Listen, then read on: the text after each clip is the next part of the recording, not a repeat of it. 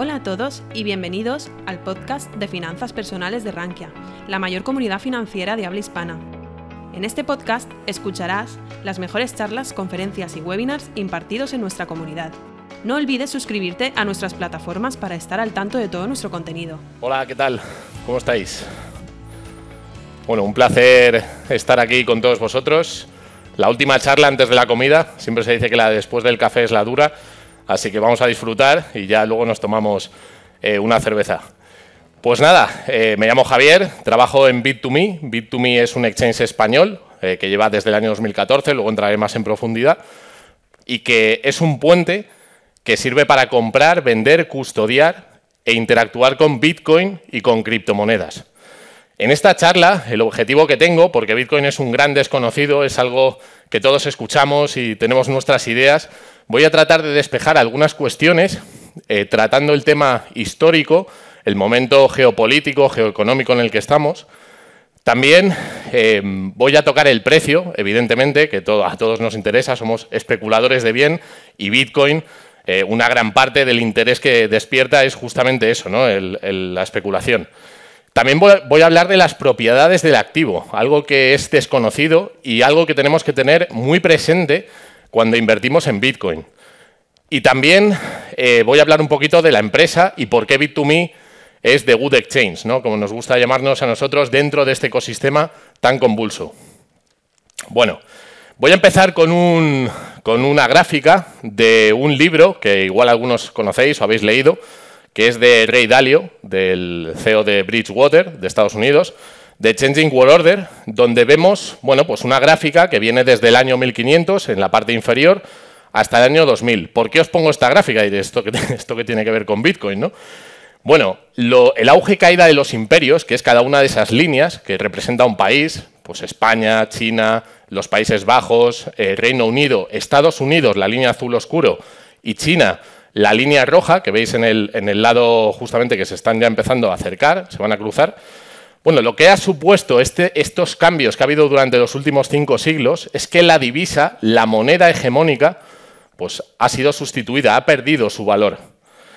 Muchos creemos, Rey Dalio lo explica muy bien en su libro, que nos encontramos a las puertas de ese cambio, que no va a pasar de la noche a la mañana, ¿no? Estamos escuchando el tema de los BRICS, el tema de que se está dejando de utilizar Bitcoin como eh, que se está dejando de utilizar, perdón, Bitcoin, eh, el dólar como moneda principal, pero ha perdido un 1 un 2%, ¿no? Es algo testimonial. Entonces, ¿qué sucede cuando estos cambios se producen? Bueno, pues lo que, lo que sucede es que hay un incremento de la deuda de forma exponencial, que es lo que estamos viendo en todos los países. Estamos viendo el aumento de los déficits y eso tiene un impacto directo en la unidad de cuenta de esa deuda, que es el euro, el dólar, la inflación que estamos viendo ¿no? y las medidas que han tomado los bancos centrales. También vemos una ruptura de la clase media y vemos un gap que va aumentando, cada vez hay personas que concentran más el capital y, más gente pues, que, pasa de ser clase media a clase baja.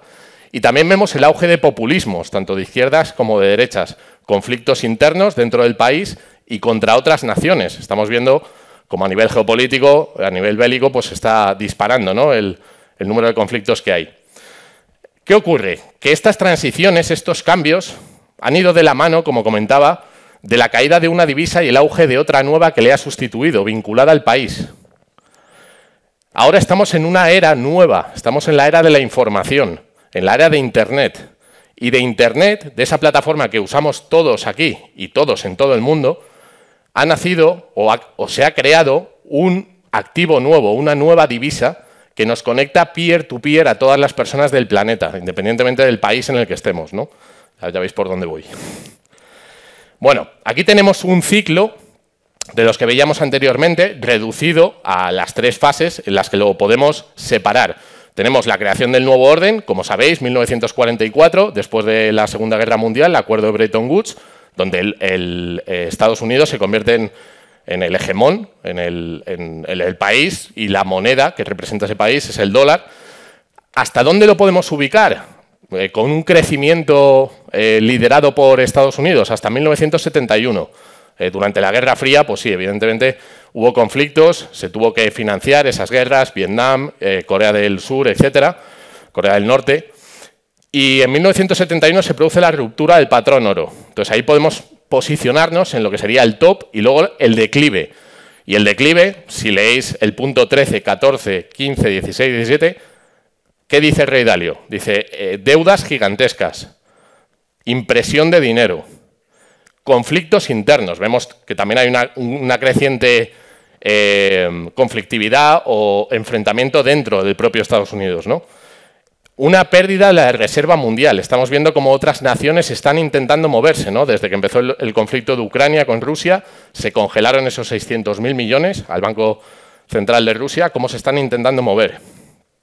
Un liderazgo débil, pues Joe, Biden no es que sea aquí el, el tío más, ¿no? Y, luego, pues, revoluciones, guerras, etcétera. Lo vemos en Oriente Próximo, lo vemos con Ucrania, vemos las tensiones en Taiwán, incluso en Corea del Norte y Corea del Sur, etcétera. Entonces, teniendo este contexto y la tesis que defendemos muchos, eh, que pensamos que Bitcoin va a jugar un papel fundamental en esta transición, que no va a ser de la noche a la mañana. Bitcoin lleva 15 años, acaba de cumplir eh, hace tres días el white paper, su publicación, el 31 de octubre va a jugar un papel fundamental, importantísimo en esta transición de destrucción de riqueza de los activos que hemos conocido. Entonces, si vamos a Bitcoin, a las propiedades que tiene este activo y que mucha gente no conoce o no, o no ha profundizado, yo no conozco a nadie que le haya dedicado a Bitcoin más de 20 horas a estudiarlo, estudiar Bitcoin, y diga esto no me vale para nada. Todo lo contrario. Entonces, eso es mirarnos a nosotros mismos y decir cuánto le he dedicado a estudiar de verdad este activo y a no basarme en los titulares que he ido viendo en medios de comunicación tradicionales, redes sociales, etc.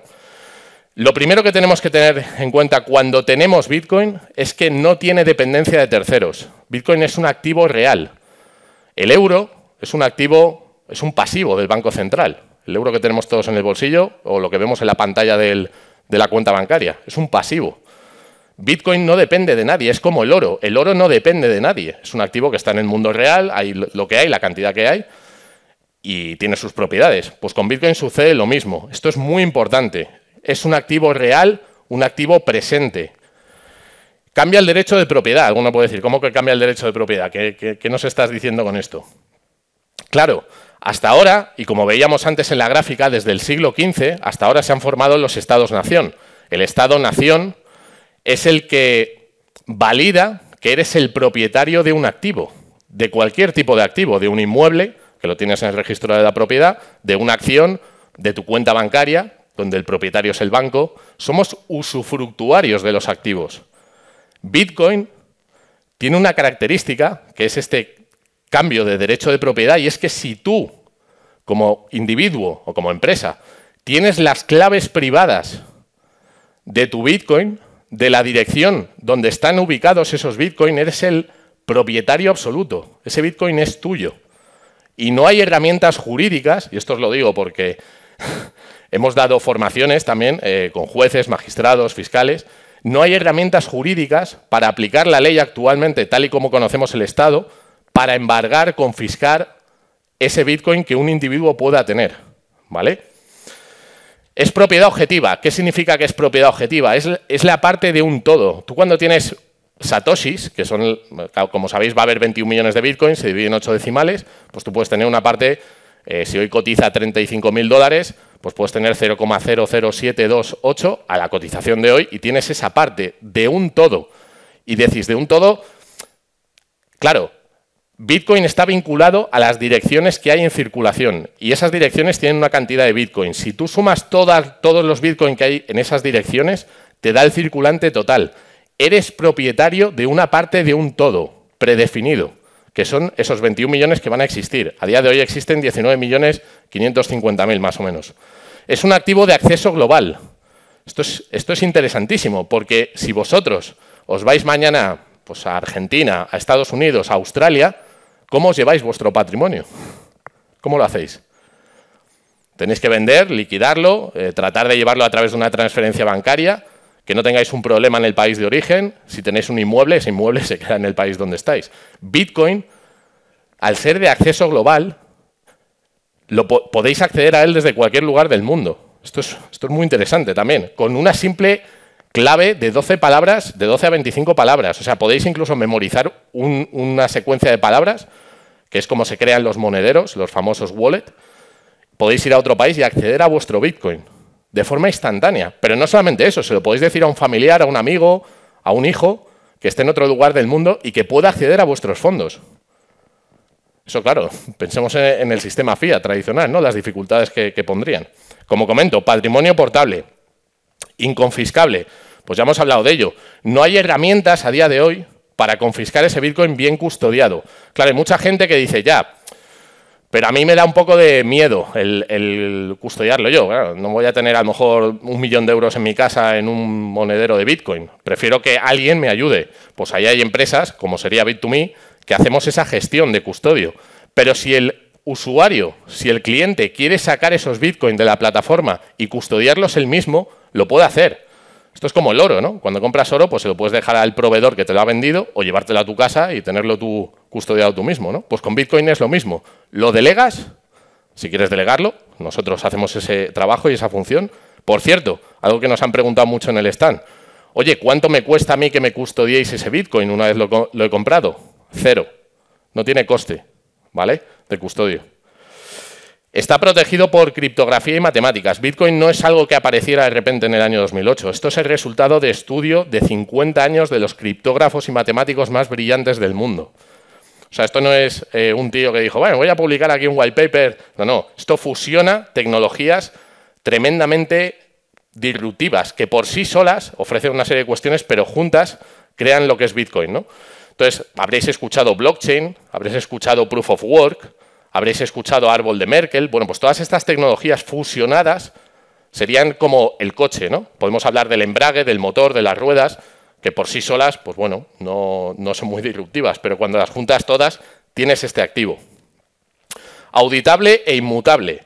Claro, hay mucha gente que, yo discuto con mucha gente que le gusta, discuto en el buen sentido, que le gusta el oro, ¿no? Me dice, no, el oro es una reserva de valor histórica, lleva 2.000 años y tal, y yo le digo, ya, pero el oro no es auditable. ¿Cómo sé yo el oro que tiene un tercero que dice que me ha vendido una posición en oro?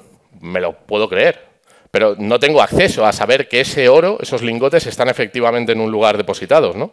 Con Bitcoin, de forma pública, yo puedo ir a Google, poner una dirección y automáticamente a tiempo real saber si la cantidad que dice tener esa dirección existe o no. Cualquiera de nosotros lo puede hacer en cualquier momento. En cualquier momento. Suministro finito de 21 millones de unidades. Esto es fundamental. Eh, yo creo que vamos a una fase, a un periodo de especialización en las funciones del dinero. ¿Cuáles son las propiedades del dinero? Almacenamiento de valor, medio de intercambio, unidad de cuenta. Es verdad que ahora mismo el mejor medio de intercambio o la mejor forma de pagar a cualquier persona es con euros o dólares, para que no voy a complicar la vida y voy a comprar Bitcoin, ¿no? Pero la especialización que tiene Bitcoin como reserva de valor con todas las propiedades que hemos comentado, con todas las características que tiene, supera con creces a lo que hemos entendido como reserva de valor. Por supuesto, vosotros que sois inversores, pues no tenéis posiciones en, liquidez, a no ser que lo queráis para reinvertirlo en algún activo, porque sabéis hacia dónde van las monedas fiat, ¿no? El euro, el dólar y todas las demás. Entonces, tener un suministro finito de 21 millones de unidades te asegura que nadie va a inflar ese supply. Te asegura que tienes una parte de un todo.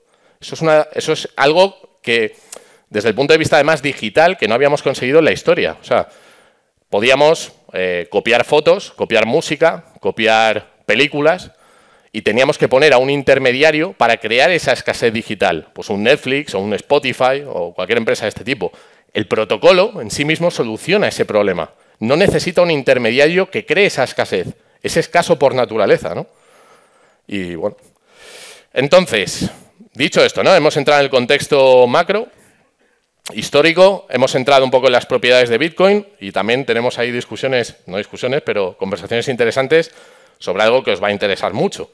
Y es, oye, yo el precio, solo, solo escucho que Bitcoin sube, baja, tiene una volatilidad tremenda y esto, yo hasta que no esté regulado, no prefiero no tocarlo.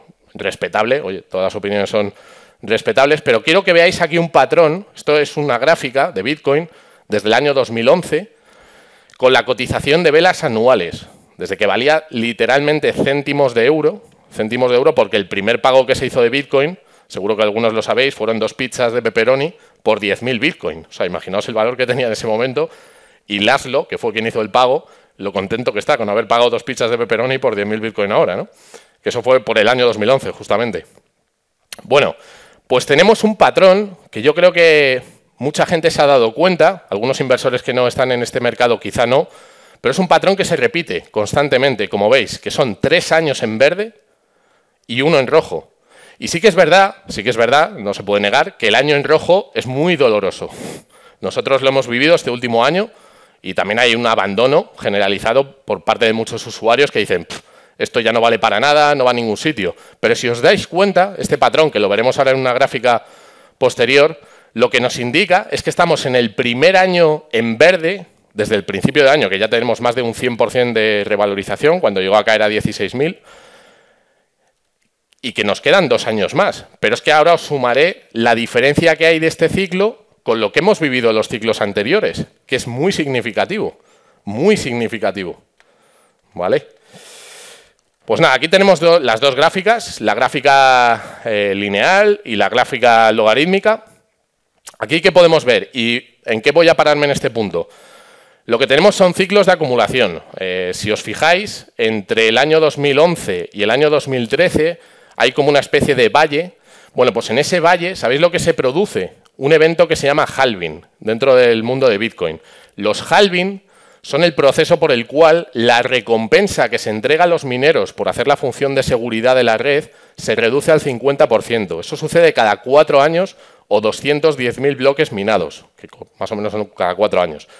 Cuando eso sucede y se reduce el nuevo supply que entra en el mercado, hay una fase de acumulación. Y esa fase de acumulación explota y luego el precio se revaloriza, como veis, de forma tremenda. Vuelve a suceder en el año 2015-2016, cuando se produjo el halving, en el año 2016, y tuvimos la famosa burbuja del año 2018 donde Bitcoin llegó a los 20.000 dólares.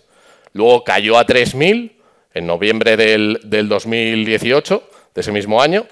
Tuvimos el COVID, donde en un solo día el 12 de marzo del 2020, todavía me acuerdo, cayó de 9.100 dólares a 3.800 y de 3.800, dos meses más tarde, el halving, 20 de mayo del 2020, a 68.000 dólares. ¿Qué ha pasado en este ciclo? Venimos de 68.000 dólares, en noviembre del año pasado tocamos, en principio, fondo de este ciclo, en los 16.000 aproximadamente, y ya tenemos un 100% en ese primer año del ciclo de cuatro años, que es Bitcoin que cumple una y otra vez. Entonces, todo esto que estamos viendo, o todos estos ciclos, además, ¿quiénes han sido los participantes de este mercado? Gente normal, gente minorista, que han operado a través de plataformas como Bit2Me y otras que han crecido con el ecosistema. Pero estamos en un punto de inflexión. Algo va a cambiar muy pronto para Bitcoin y para la realidad que tenemos todos de lo que significa este activo en nuestro portfolio. En este cuadro, para aquellos que son también escépticos en la revalorización, ¿no? en las posiciones que tiene que tomar, en la parte de arriba tenemos el tipo de activo, asset class, el primero que tenemos debajo justamente es Bitcoin, y tenemos la revalorización por años, ¿no? lo que veíamos en la, en la gráfica inicial. El retorno anualizado, incluyendo los años negativos, que tenéis en la última columna, que está con el círculo rojo, claro, comparado con cualquier otro activo que existe, es increíble. O sea, es de un 155,6% y el segundo activo, que sería el, comportamiento del Nasdaq, es del 16,5%. Entonces, a mí, claro, yo, a veces tengo debates, me dicen, joder, Javier, es que... Y aquí yo entiendo que haya posiciones encontradas. Es que Bitcoin no es una reserva de valor. Digo, vale, no es una reserva de valor porque una reserva de valor se supone que mantiene el precio. El oro tenía un precio de 1.900, 2.000 dólares en el año 2008-2009 y ahora tiene ese mismo precio. Pero claro, en términos de inflación, ahí no hemos hecho una reserva de valor muy, muy buena, ¿no? Sin embargo, con este activo, año tras año, ciclo tras ciclo, nos está demostrando que es el que mejor comportamiento tiene de todos los activos que existen. Y de esto, ¿quién se ha dado cuenta? Los fondos americanos, BlackRock, State Street, eh, Grayscale, Franklin Templeton. ¿Por qué digo esto? Porque desde hace un año y medio eh, a pesar de que Gary Gensler, el presidente de la SEC, ha intentado posponer y ha intentado eh, que no se aprueben estos ETF en spot, porque de futuros ya existen, las empresas no paran de presionar al regulador. ¿no? Entonces, ¿cuál es nuestra teoría? Desde el mundo de Bitcoin, de los exchanges, de Bit2Me, ¿qué hemos visto nosotros? Que hay un interés creciente exponencial por parte de los bancos, de las instituciones financieras, que lo que han hecho estos años es preparar a sus equipos, preparar a sus productos y a través de, de, los medios de comunicación dar un mensaje para que la gente no se acerque a este activo, le tenga miedo y diga, no, yo hasta que no entren los reguladores no entro. Pero es que si no entramos antes de que entren ellos, estamos perdiendo, desde mi punto de vista, esto no es consejo de inversión, el activo con el potencial de revalorizarse más de toda la historia que hayamos conocido. Entonces, ellos se van a posicionar. ¿Y de aquí a cuándo se van a aprobar estos ETF? Con un 90% de probabilidades, que es lo que dicen los propios CEOs de estas empresas. Larry Fink salió el otro día que Bitcoin con el ETF va a ser una, un salto a la calidad, ¿no? Nos lo vende de esa forma. Bueno, pues de aquí al 10 de enero. Entonces hay gente que me dice, ya Javier, bueno, el precio ha pasado de 26.000 a 35.000, ya está descontado. El precio ya ha subido. Lo que la gente no entiende es que para que BlackRock o cualquiera de estos fondos pueda ofrecer a sus clientes Bitcoin en spot, van a tener que comprarlos una vez el ETF se apruebe. Y estos fondos tienen que tener en cartera al menos BlackRock entre medio millón y 600.000 Bitcoin. Para que os hagáis una idea del Bitcoin que hay en el margen ahora mismo, fuera de monederos en frío, que sería fuera de circulación en el mercado, hay 1.850.000 Bitcoin disponibles en exchange. Porque el resto de Bitcoin están almacenados en frío. Son monederos, direcciones que no se mueven. Que eso lo podemos ver en la blockchain. Podemos ver la trazabilidad y decir, coño, la gente no vende esto lo que hace es atesorar más. Entonces, ¿qué os quiero decir con esto? Pues que si de aquí al 10 de enero eh, Gary Gensler aprueba de los 10 ETF que hay previstos o que han aplicado 5, pongamos, estaremos hablando de una exposición al activo que hasta ahora no ha tenido de aproximadamente unos 10, 12 billones, trillones ingleses. Teniendo en cuenta el Bitcoin que hay en el margen, y que tenemos el halving el próximo mes de abril y que tenemos una potencial bajada de tipos de interés a las puertas. Si queréis bajar la aplicación, la podéis ir bajando de Bit2Me. bueno, aquí tenemos, eh, alguno me puede decir, Javier, no has hablado nada de la clasificación de otras criptomonedas. Yo creo que estamos en un momento en el que desviar la atención de Bitcoin a otras criptomonedas es un error que se van a utilizar y que van a tener su fundamento, su uso, no os digo que no. No os digo que no, porque hay herramientas muy interesantes, las stablecoins, por ejemplo, en países como Argentina o Venezuela o Turquía, donde sus divisas pues, se van literalmente a cero muy rápido, pues una forma de refugiarse. Que a través de Ethereum, Cardano, Polkadot y este, estas otras criptomonedas se puedan construir soluciones que utilicen estados o bancos, pues probablemente lo veamos. Pero ahí hay un entorno de competencia enorme comparado con el papel que cumple Bitcoin, porque Bitcoin no es replicable, no hay, no hay competidor en el mercado de Bitcoin. Y de Ethereum sí, y de Polkadot sí, y de Cardano también. Entonces, cuando yo decida entrar en este mercado sabiendo lo que, lo que hemos comentado, me tengo que pensar muy mucho dónde quiero poner mi, mi capital, ¿no? mis ahorros. Y voy a terminar porque quedan cinco minutos, aunque yo con esto me puedo enrollar un montón de tiempo y me gustaría que dejara algún, algún espacio para preguntas, que en España es posible emprender y nosotros estamos súper orgullosos de haber construido eh, uno de los exchanges de referencia en el mundo y, por supuesto, el exchange de referencia en España. ¿no? Hay mucha gente que no sabe eh, que Bit2Me es una empresa participada directamente por Telefónica en la estructura y esto ha pasado hace poquito. Entonces, si Telefónica entra en Bit2Me, en un exchange de la comunidad valenciana que montó Leif y Andrei, pues hombre, es porque la empresa le da cierta garantía y seguridad de que está en el lugar correcto en el momento indicado. Tenemos más de un millón de clientes, hemos transaccionado en el año 2021 más de 2.000 millones de euros a través de la plataforma entre fiat y cripto y tenemos más de 20 productos. Y simplemente os quería enseñar un poco esa evolución de la empresa para aquellos que no estéis familiarizados con el ecosistema, digáis, oye, ¿cómo crece un exchange o cómo ha sido la trayectoria de Bit2Me para llegar donde estáis en este momento? Pues aquí tenemos el timeline, básicamente. Como veis en la parte de abajo, tenemos ahí los años del 2015 al 2019, que fueron años que yo recuerdo con cariño y me incorporé en el año 2017 a la empresa, éramos 14, 15 eh, personas.